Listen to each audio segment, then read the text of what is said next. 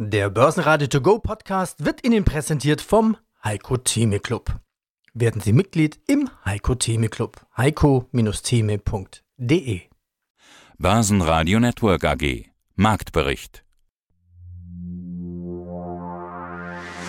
Im Studio Sebastian Leben, Peter Heinrich und Andreas Groß. Außerdem hören Sie diesmal Vorberater Roman Kurewitsch von Torendo zum teuersten Spruch an der Börse. Diesmal ist alles anders. Degussa-Chefvolkswirt Thorsten Polleit zur Inflation und steigenden Zinsen. Vermögensverwalter Bastian Bosse von BRW zu den Visa-Zahlen. Zu den Nemetschek-Zahlen CFOO Axel Kaufmann. Zu den Kion-Zahlen CEO Rob Smith und zu den LPKF-Zahlen CEO Dr. Klaus Fiedler. Sie hören Ausschnitte aus Börsenradio-Interviews. Die vollständige Version der Interviews finden Sie auf börsenradio.de oder in der Börsenradio-App. Wenn ein wichtiger Termin ansteht, aber eigentlich wissen alle schon, was passieren wird, und genau das passiert dann auch, dann nennt man das an der Börse Non-Event. Ein solches war die EZB-Sitzung am Donnerstag. Zwar wurde mit Begriffen wie XXL Zinsanhebung von Medienseite der Versuch gestartet, die 75 Basispunkte brisant aussehen zu lassen, dennoch war das genau die Höhe, von der eigentlich alle ausgegangen waren. Der Markt blieb somit völlig unbeeindruckt. Die positive Wall Street half dem DAX dann sogar raus aus der Minuszone. Plus 0,1% und 13.211 Punkte blieben zum Schluss. Der ATX in Wien legte plus 0,8% zu auf 2.887 Punkte, der ATX Total Return auf 6.092 Punkte. Stärkste Gewinner im DAX war auch an Tag 2 nach den Quartalszahlen die Deutsche Bank mit plus 5,1%. Vonovia legte trotz der Zinsanhebung plus 4,9% zu. Ähnlich zog das gesamte Branchenumfeld an.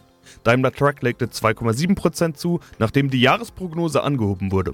DAX-Verlierer waren der momentane Dauerverlierer Adidas mit minus 2,6%, Bayersdorf trotz Prognoseanhebung mit minus 3,5%, ebenfalls minus 3,5% bei Infineon, die von Wettbewerber STM Microelectronics mit nach unten gezogen wurden. Mein Name ist Thorsten Polleit, ich bin der Chefvolkswirt der Degussa. Und auch Autor des Degussa Marktreports. Und der trägt in dieser Woche den Titel Hochinflation und steigende Zinsen. Jetzt wird es ernst für das Schuldgeldsystem. Machen wir doch zunächst vielleicht eine Bestandsaufnahme. Die Zinsen sind angestiegen. Machen wir einen Haken hinter. Deutlich, drastisch sogar, schreiben Sie. Sind Sie das denn wirklich? Also ich habe jetzt Post die Tage von meiner Bank bekommen. Auf meinem Tagesgeldkonto gibt es jetzt Zinsen 0,1 Prozent. Also wer glaubt, dass ich mir davon was kaufen kann, der überschätzt die finanziellen Möglichkeiten eines Finanzjournalisten bei weitem. Dem kann ich nur raten, lernt was Vernünftiges. Das ist eine sehr gute Frage, Herr Groß. Die Zinsen sind gestiegen für die Kreditnehmer insbesondere, also für Staaten beispielsweise oder für diejenigen, die eine Hypothek aufnehmen möchten oder natürlich auch für die Unternehmen. Und in bekannter Weise hinkt natürlich der Sparzins hinterher, den die Kunden auf ihr Guthaben gut geschrieben bekommen. Die Ausführungen, die ich in meinem Marktreport mache, beziehen sich also schwerpunktmäßig auf die Kreditmarktzinsen. Und sind die jetzt tatsächlich so drastisch angestiegen? In historischer Betrachtung sind sie natürlich nach wie vor relativ niedrig. Also beispielsweise die Rendite für die zehnjährige Bundesanleihe liegt derzeit bei 2,2 Prozent. Die US-Staatsanleihen mit zehnjähriger Laufzeit rentieren derzeit bei etwa 4,2 Prozent. Und wie ich sagte, das ist historisch eigentlich nach wie vor niedrig. Auch wenn man die Inflation abzieht, dann erkennt man, dass die Zinsen tief im negativen Territorium sich befinden, also die Realzinsen. Aber der Anstieg war dann doch sehr mächtig und das sieht man beispielsweise an den starken Verlusten, die Investoren gemacht haben, die Anleihen halten. Das liegt einfach daran, ein Zinsanstieg von einem Prozentpunkt beispielsweise hat eine viel größere Auswirkung auf den Anleihekurs, als wenn ein Zinsanstieg um ein Prozent erfolgt bei einem Zins von, sagen wir, drei Prozent. Insofern ist es schon gerechtfertigt zu sagen, gerade auch mit Blick auf die Verluste, die Anleihehalter gemacht haben, bis zu 20 Prozent, erwähne ich hier an dieser Stelle seit Jahresanfang von einer drastischen Zinserhöhung zu sprechen. Aber diese Verluste, die Sie beschreiben, das sind Buchverluste, oder? Ja, das sind zunächst einmal Buchverluste. Also beispielsweise der Anleihekurs, der vorher bei 100 Euro stand, der sackt dann ab auf 95 oder 85 Euro. Aber das ist natürlich schon schmerzlich für alle, die Anleihen halten, weil man muss ja auch in Rechnung stellen, die Anleihen dienen vielfältigen Zwecken, beispielsweise zur Besicherung von Finanzmarktgeschäften. Und wenn es dann derartige Kursverluste gibt, dann gibt es Nachschusspflichten für diejenigen, die sich in Kredittransaktionen begeben haben. Also das ist ein sehr, sehr komplexes Umfeld und derart stark fallende Anleihekurse sind ein Problem für das Finanzmarktsystem. Bastian Bosse, Vorstand der BRW Finanz AG. Noch wichtiger ist für Sie Visa, die haben Sie jetzt schon mehrfach angesprochen. Und da geht es jetzt zwar auch um die Zahlen, klar, der Ausblick auch, die Zahlen waren gut im Gegensatz zu manch anderen Zahlen, die aktuell berichtet wurden. Aber Sie haben auch schon angedeutet, diese Visa-Zahlen bedeuten mehr als einfach nur irgendwelche Quartalszahlen, sondern da kann man noch ganz andere Erkenntnisse draus ziehen. Wie werten Sie die Visa-Zahlen und was bedeuten die für Sie? Ja, Visa ist insofern interessant, dass wenn Visa etwas bekannt gibt, dass sie immer auch, also erstmal Visa hat Geschäftsjahresende 30.09. und von daher ist das also jetzt Zeitpunkt für, das, für den Jahresbericht und dann den Ausblick auch auf das kommende Kalenderjahr. Und ich glaube, es gibt kaum eine Gesellschaft, gerade wenn man Visa und Mastercard, die Bericht Mitte dann zusammen betrachtet, die eine bessere Visibilität auf die Weltwirtschaft bieten, gerade auch das Konsumentenverhalten wie Visa und auch Mastercard. Und was Mastercard heute sagen wird, wissen wir noch nicht, aber die tendieren in die gleiche Richtung. Zumindest vergangenheitsbezogen war das überwiegend so. Visa hat aber bereits berichtet und hat klar gesagt, dass es natürlich immer alles rein theoretisch, hatten wir zu Beginn auch schlechter werden kann. Aber Visa sagt eben auch, das erkennen wir eben gerade nicht. Wir erkennen übrigens auch keine Rezession. Also man kann sich ja anstrengen, eine Rezession herbeizureden und sie muss unbedingt kommen. Natürlich kann sie auch kommen, aber Visa, glaube ich, hat eine Draufsicht auf die globalen Märkte wie kaum eine andere Gesellschaft. Und sogar diese Gesellschaft sagt, wir sind und wir bleiben vorsichtig, aber unser Ausblick ist, wir werden umsatzseitig nach wie vor mit ungefähr 8, 9, vielleicht sogar 10 Prozent wachsen können. Und das ja in einem Umfeld, was aktuell Inflation kennt, aber ja tendenziell abnehmend erwartet wird in das Jahr 2023 hinein. Also von daher, solche Gesellschaften sind deswegen auch wirklich sehr interessant, weil sie eben nicht nur Ausblick geben bezogen auf das eigene Geschäft im klassischen Sinne, einen sehr kleinen Mikrokosmos, mehr oder weniger kleinen Mikrokosmos, sondern eben auch hier speziell bei Visa das weltwirtschaftliche Geschehen gerade auch da auf, auf Konsumentenseite mit berücksichtigt. Und das ist laut Aussage von Visa eben nicht so schlecht anzunehmen, wie es teilweise auch nach außen getragen oder allgemein verbreitet wird. Ja, schönen guten Tag. Mein Name ist Roman Korewitsch, ich bin 50 Jahre alt, lebe in Fulda, betreue den Aktienfonds Deutsche Aktiensystem. Die fünf teuersten Worte auf dem Gebiet des Geldanlegens sind, diesmal ist alles anders. John Templeton, Zitat, sehr berühmt, auf deiner Webseite zu finden. Der Spruch muss ja aus deiner Sicht gut sein. Warum hast du ihn auf die Webseite gestellt? Und was sollte man aus diesem Spruch eigentlich lernen? Und wahrscheinlich passt er jetzt genau richtig zum Zeitpunkt. Naja gut, das ist ja immer schwierig zu wissen, wo steht die Börse. Ne? Das ist ja das, worüber wir den ganzen Tag diskutieren. Jeder hat da eine Meinung zu. Die einen sagen, wir sind unten, die anderen sagen, nee, das wird noch schlimmer. Und ja, wenn man dann nicht mehr weiter weiß, dann sagt man eben das, was John Templeton gesagt hat, dieses Mal ist alles anders. Und deswegen ist die ganze Argumentation dann weg. Und deswegen finde ich diesen Börsenspruch von ihm so toll weil es eben eigentlich doch nicht immer anders ist. Die Argumente sind natürlich immer andere, das ist klar, aber so grundsätzlich sind die Verläufe nach unten und nach oben eigentlich immer gleich. Du bist der Vorberater, deutsche Aktiensystem. Normalerweise habt ihr ja, normalerweise, also jetzt, wenn ihr quasi 90% Liquidität habt, habt ihr nicht viel Aktien, die ihr haltet. In, in, in die DAX-Familie. DAX, DAX, DAX, DAX, MDAX, SDAX, TechDAX. Wenn du sagst, teilweise 80% gefallen, da müssten doch jetzt schon Kaufschnäppchen dabei sein. Man weiß ja nie, wann es noch tiefer fällt und wann es schon wieder steigt. Das müssen aber die Marktteilnehmer entscheiden. Also wie gesagt, fundamentale Daten spielen bei uns ja keine Rolle, aber es sagt ja auch keiner, also gerade jetzt Energie. Energie ist jetzt ein bisschen runtergekommen, aber trotzdem sind die Preise ja fünfmal so hoch wie letztes Jahr und das wird ja sicherlich weiter auf die Margen drücken. Und es sagt ja einem keiner, ob eine Aktie, die schon stark gefallen ist, auch tatsächlich fundamental zurückkommt. Also es gibt ja diese tolle Frage, was ist eine Aktie, die um 90 Prozent gefallen ist? Ich weiß nicht, ob du das weißt. Ja? Das ist eine Aktie, die um 80 Prozent gefallen ist und sich dann nochmal halbiert hat. Also die Option gibt es ja auch.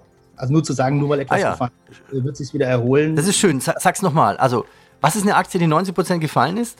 Das ist eine Aktie, die um 80% gefallen ist und sich dann nochmal halbiert hat. Ja, um bei der Sendung mit der Maus zu bleiben, klingt zwar blöd, ist aber so. Ich freue mich sehr. Axel Kaufmann, CFOO von der Nemetschek SE. Herr Kaufmann, die Überschrift über die Q3-Zahlen, die klingt gut. Weiterhin zweistellige Wachstumsraten in Q3, getrieben durch hohe Nachfrage nach Subskription, SAS-Abo-Modelle. Ausblick bestätigt. So, die Reaktion am Markt, die wird Ihnen auch nicht gefallen. Klingt gar nicht gut. Haben Sie eine Erklärung, warum der Kurs heute nochmal zweistellig fällt? Na, nochmal weiß ich nicht. Aber Sie haben recht, die, die Überschrift klingt gut. Ich glaube auch, dass sie gut ist, äh, ehrlich gesagt, auch im Inhalt. Insoweit sind wir auch ein bisschen äh, überrascht über die, die Marktreaktion. Aber ich habe es mir eigentlich angewöhnt, dass ich die Kursentwicklung und Kursreaktion schon gar nicht auf Tagesbasis nicht zu detailliert kommentieren mag. Da müsste ich jetzt auch spekulieren. Vielleicht hätte ich die eine oder andere Erklärung, aber ich weiß nicht, das überlasse ich dann doch den handelnden Personen.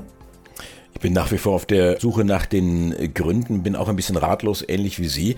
Umsatz plus 20 Prozent, äh, beim EPS auch ein kräftiger Anstieg, aber nur 13 Prozent. Jetzt könnte man hier vielleicht so ein Haar in der Suppe finden. Woran liegt das? Sind da irgendwo Kosten angefallen?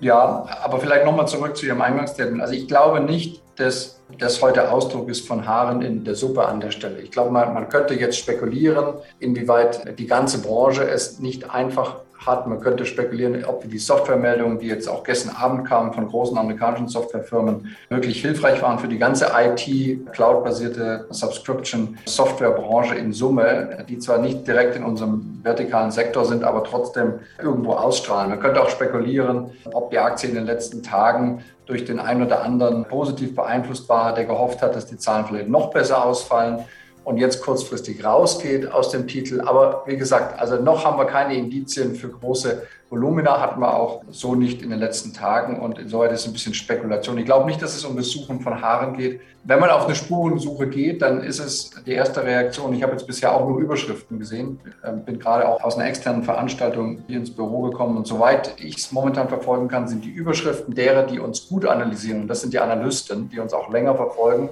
positiv im Sinne eigentlich der Ergebniserwartung und auch Wachstumserwartung. Also suchen wir, wenn wir überhaupt suchen wollen, auf die Investorenseite Leute, die möglicherweise das äh, zum Anlass genommen haben, zu sagen, dann gehe ich offensichtlich äh, raus. Guten Tag, mein Name ist Klaus Fiedler, Vorstandsvorsitzender der LPKF Electronics AG. Und ich freue mich darauf, Ihnen heute Näheres zu unseren Ergebnissen aus dem dritten Quartal zu berichten. Und die Überschrift? Zu Ihrer Pressemeldung zu diesen neun Monatszahlen bzw. Q3, wie Sie es gerade gesagt haben, ist fast die gleiche wie schon zum Halbjahr. LPKF erreicht den oberen Bereich der Ziele für die ersten neun Monate 2022. Sie scheinen also auch in Q3 über Plan zu bleiben, wie es schon zum Halbjahr war. Herr Dr. Fiedler, wie kommt es denn, dass fast alle von eingetrübtem Umfeld und vorsichtigem Ausblick sprechen, Sie dagegen Ihre eigenen Ziele übertreffen? Also waren die Ziele zu niedrig oder kommen Sie einfach mit dem Marktumfeld so gut zurecht? Da würde ich verschiedene Faktoren sehen. Ein Faktor ist sicherlich dabei, dass wir natürlich die teilweise sehr schwierigen Umfeldbedingungen im Moment auch in unserer Planung reflektiert haben. Das heißt, realistisch geplant haben und zum Beispiel Effekte wie Logistikschwierigkeiten, Lieferkettenschwierigkeiten versucht haben, mit einem vernünftigen Wahrscheinlichkeitsmodell zu reflektieren. Ein weiterer Faktor, der uns zugute kommt, wir haben ein sehr resilientes Geschäftsmodell. Das heißt, wir sind in verschiedensten Anwendungsfeldern und Märkten unterwegs und sehen oft, dass eine Situation wie zum Beispiel die aktuelle Chip Shortage in einem Geschäftsbereich dann negative Effekte hat, in anderen aber wiederum positive Effekte auslöst, was dann das Ganze im Gesamtbild stabilisiert und kompensiert. Schauen wir doch mal in die Zahlen hinein. Umsatz plus 44 Prozent auf 86,8 Millionen Euro. Der Auftragseingang der ersten neun Monate liegt mit 73,1 Millionen Euro unter dem Vorjahr, da waren es noch 89,6. Hm, habe ich mich gefragt, sind das doch schon eventuell Rezessionsanzeichen, die man da sehen kann? Beziehungsweise stelle ich die Frage doch mal so, deutet das darauf hin, dass das nächste Jahr schwächer sein könnte und dieses Jahr einfach ein sehr gutes ist? Zum Glück nicht. Der Effekt, den Sie sehen im Auftragseingang, ist genau einem Effekt geschuldet. Unser Solargeschäft lebt von großen Aufträgen. Die wurden im vorigen Jahr bereits im dritten Quartal abgeschlossen, weshalb Sie sie im Auftragseingang gesehen haben. Die werden dieses Jahr im vierten Quartal abgeschlossen. Und aufgrund der generellen Marktdynamik im Solarbereich momentan sind wir da auch sehr zuversichtlich. Das heißt, innerhalb der nächsten Wochen wird sich diese Lücke im Auftragseingang schließen und es gibt keine Anzeichen aktuell, dass wir hier in ein schwieriges Nachfrageumfeld rutschen. Rob Smith, CEO at Kion Group AG here in Frankfurt. Rob, wir schauen uns die Zahlen zum dritten Quartal an oder nach drei Quartalen und die Themen, die ich bei Ihnen finde, finde ich bei anderen Unternehmen natürlich auch. Es sind gestörte Lieferketten, es fehlen Teile, es fehlen Rohstoffe und die Teile, die Rohstoffe, die man trotzdem bekommt, sind dann überproportional teuer geworden. Hohe Kosten für Energie, also Strom, Gas, Öl. Dazu Kunden, die sich zurückhalten, Aufträge verschieben. Bei Ihnen äh, vor sechs Wochen, das war Mitte September, haben Sie die Reißleine gezogen und haben dem Markt mitgeteilt, das wird nichts in dem Jahr, so wie wir uns das vorgestellt haben. Das bereinigte operative Ergebnis wird um bis zu drei Viertel unter dem Vorjahresniveau liegen. Ziel war dann 200 bis 310 Millionen, im Vorjahr waren es über 840. Die Aktie hatte kräftig reagiert, 20 Prozent abwärts. So, das war vor sechs Wochen. Seit heute Morgen sind die Zahlen da. Wären wir jetzt beim Boxen, dann wäre das dritte Quartal für Sie, Rob, die dritte Runde. Und in dieser dritten Runde mussten Sie ordentlich Treffer einstecken. Wie ist denn jetzt die Lage? Andreas, äh, in unserer Annonce Mitte September haben wir angekündigt, dass wir erwarten im dritten Quartal ein bereinigtes EBIT-Ergebnis zwischen minus 100 und minus 140. Und das kam dazu, dass die Kosten in unseren Supply Chain Solutions, in unserem Projektgeschäft bei Dematic, sind stark gestiegen. Haben wir erfasst, haben wir deklariert, gab gewisse Catch-up-Effekt von Kosten in vergangenen Zeit, die alle im dritten Quartal gelandet haben. Das ist eine Funktion des Buchführungsmethodik im Projektgeschäft. Das ist alles im dritten Quartal gelandet. In der Tat sind wir auf der oberen Ende dieses Ergebnis gelandet. Wir sind mit einem minus 101 auf der oberen Ende unserer Prognose. Und wir haben auch heute bestätigt unsere Erwartungshaltung für das Jahr. Genauso wie Sie es gesagt haben, Andreas, das war und ist ein Wachskampf in diesem volatilen Marktumfeld. Und die Kosten steigen, die Material kommt nicht rechtzeitig an und das verursacht in der Tat starken Kosten. Man könnte jetzt also sagen, die Zahlen waren nicht so schlimm wie befürchtet. Das ist ja auch eine positive Meldung, aber wie angeschlagen ist denn der Boxer Kion? Brummt der Schädel? Sind die Augen zugequollen? Gibt es den einen oder anderen Cut? Oder laufen sie erst warm, so wie Muhammad Ali, der seinem Gegner stets tänzelnd zurief, ha, ist das alles, was du drauf hast?